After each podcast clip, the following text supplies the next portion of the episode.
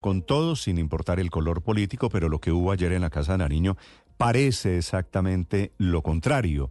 El presidente Petro fue alcalde y sabe la importancia que es la relación con el gobierno, no para ellos, sino para las regiones que representan. Santiago Rincón. Hola Néstor, muy buenos días. El presidente Gustavo Petro se reunió ayer en Palacio de Nariño durante más de tres horas y media escuchando las necesidades de cada uno de ellos con los 14 de 15 gobernadores que pintó en rojo en ese mapa a los que calificaba como de gobierno. Incluso ayer puso un trino con una foto en donde dice que lo acompañaron desde la primera vuelta presidencial, lo cual no aplica para todos los casos como es el de Carlos Amaya en Boyacá que incluso terminó apoyando a Rodolfo Hernández. Lo cierto es que eso no cayó muy bien entre los otros gobernadores electos que estaban en Santa Marta en un evento de la Federación de Departamentos. Desde allí le pidieron al presidente no dividir al país y escuchar a todos los mandatarios electos por igual. Una petición que incluso llegó de la mano de uno de los asistentes, César Ortiz Zorro del Casanare. Claro que sí, fue la recomendación que hicimos al presidente. Creo que todos los territorios somos Colombia